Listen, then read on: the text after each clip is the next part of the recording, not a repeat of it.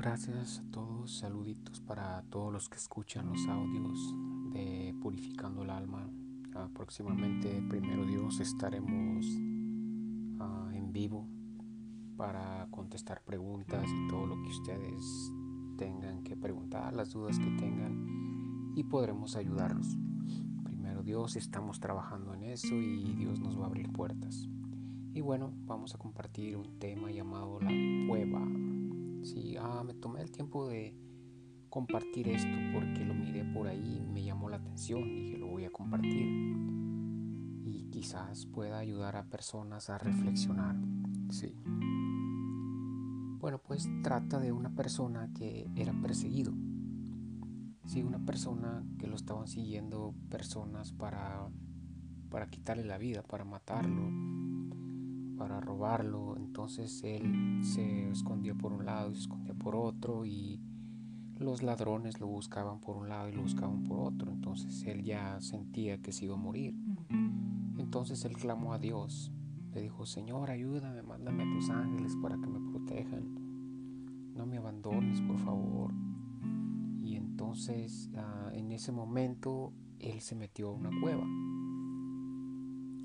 se metió a una cueva y él, los ladrones estaban cerca, él los escuchaba que ya estaban cerca y, y él ya estaba despidiéndose, diciendo gracias Señor, ah, te pedí ayuda, pero si no me la mandaste, pues solo tú sabes y, y bueno, te pedí que me mandaras tus ángeles y me aparece una arañita y, y bueno, entonces en eso la arañita comienza a tejer su tela, comienza a tejer su tela, su telaraña. Entonces él sigue renegando que porque si él le había pedido ángeles para protegerlo, lo dejaba morir de esa manera, que él solo ha visto esa arañita, que, que como esa arañita tan pequeña podría ayudarlo, que él nunca dejó de creer en él y bueno, entonces en eso la arañita siguió tejiendo su tela, su telaraña, su telaraña, hasta que tejió toda la tela, que cubrió todo.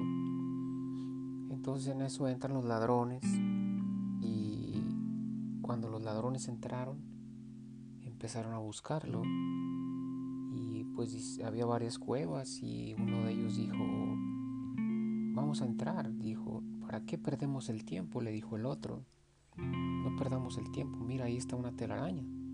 Si él hubiera entrado a esa cueva, la telaraña no estaría nueva y esa telaraña está completa y reciente. La hubiese roto si él estuviera ahí.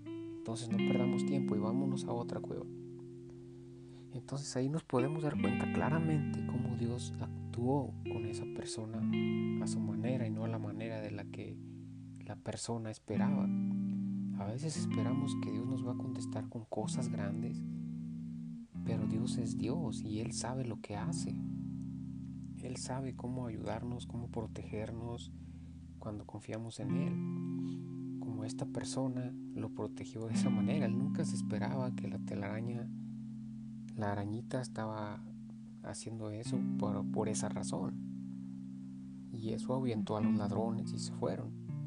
Entonces, siempre que pidamos a Dios algo, debemos esperar confiados en que Él nos va a contestar, en que Él nos va a proteger, en que si pasan las cosas tienen que pasar por algo y esperar en su voluntad, que siempre debemos de confiar en Él, de que si nos quita una persona de nuestro camino es porque quizás esa persona no era para nosotros, o quizás esa persona no estaba en el momento indicado para estar en nuestra vida y tenía que ser transformada quizás solo Dios sabe, pues son muchas cosas que debemos confiar en Dios. O quizás no era para nosotros, quizás tenía otra persona para nosotros, o, o igual en la vida, cuando tenemos cosas que se nos acaban, es porque Dios tenía algo para nosotros mejor. Cuando Dios nos quita algo es porque nos va a dar algo mejor. Entonces debemos confiar en Dios siempre. Gracias por escuchar este audio, espero haya ayude a reflexionar a personas de que siempre esperamos que Dios nos conteste al instante, pero tanta la desesperación es que se refugian en otras creencias, las cuales son diabólicas y creen que les hacen milagros y no sé cuánto, pero recordemos que el diablo se viste de luz y con engaño se lleva a las personas. Entonces reaccionemos en esas cosas. Dios vivo, existente. Por mi parte yo creo en que mi Dios es un Dios vivo, un Dios existente, que siempre está conmigo a todo momento, que me detiene y me protege, me guía y me ama sobre todo. Claro que sí, me ama con todo su corazón, yo lo puedo sentir. Cuánto me ama, yo puedo sentir cuando me abraza, puedo sentir cuando me dice te amo, puedo sentir cuando quiere que yo haga algo. Entonces es una vida hermosa vivir en comunión con Dios cada día. Eh, por mi parte yo les cuento que yo hablo con Dios cada día, eh, estando manejando en mi trabajo, estando en una tienda, o cuando voy caminando. Si me gusta una chica, le digo, mira hermosa chica, ¿tú crees que yo podría darme la oportunidad de conocerla? y siento como él me contesta, tal vez como amistad, sí, si a ella le simpatizas. Y yo, wow, wow. O sea, son cosas bonitas porque tú sientes que Dios te contesta en el corazón. Entonces, ah, cuando le pides a Dios, Señor, ayúdame, yo no quiero hacer esto, o estás en tu trabajo atascado y dices, ayúdame, Señor, yo no puedo sin ti. Y enseguida solucionas el problema. Bueno, me ha pasado a mí. Entonces, bueno, quise compartir todo esto, que es bonito vivir una vida Cristo, obviamente sabemos que seremos atacados porque al mal no le conviene ni le gusta que estemos haciendo todo esto. Y utiliza personas para destruirnos, para destruir nuestra fe, para que las personas nos destruyan, nos acaben y nos, nos decepcionemos de Dios. Pero Dios siempre está aquí. Nunca se aparta de nosotros.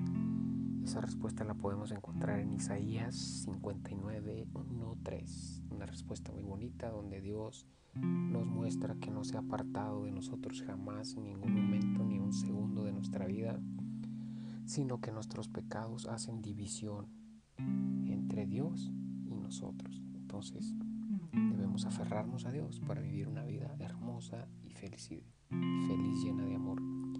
Gracias, un gran abrazo. Dios los bendiga grandemente.